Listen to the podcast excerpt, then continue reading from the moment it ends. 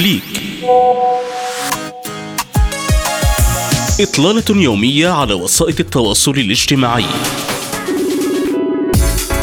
أخبار مختلفة نقاشات مجتمعية منوعات وطرائف.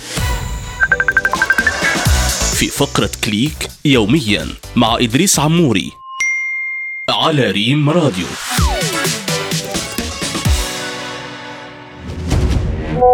نقاش افتراضي.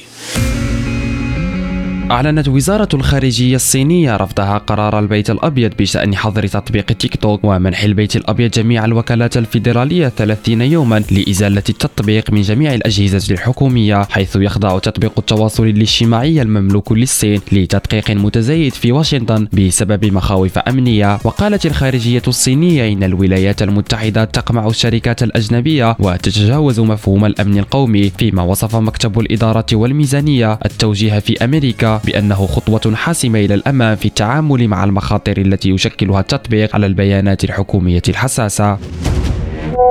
تدوينات.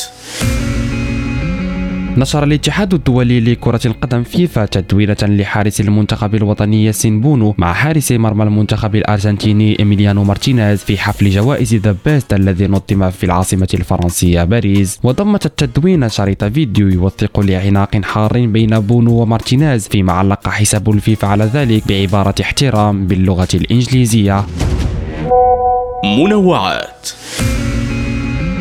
بات خطر الذكاء الاصطناعي وشيكا من تهديد وظائف البشر بعدما كشفت دراسة حديثة أن أكثر من نصف الشركات التي خضعت للدراسة في الولايات المتحدة استخدمت روبوت الدردشة ChatGPT في بعض أعمالها. وكشف ما يقرب من نصف هذه الشركات عن أن ChatGPT قد استبدلت بالفعل عددا من موظفيها وفقا للاستطلاع الذي أجراه موقع Resume Builder dot com والذي شارك فيه ألف من قادة الأعمال.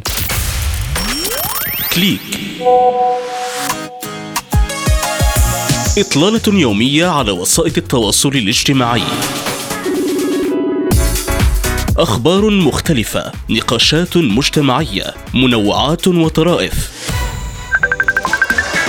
في فقرة كليك يوميا مع إدريس عموري على ريم راديو.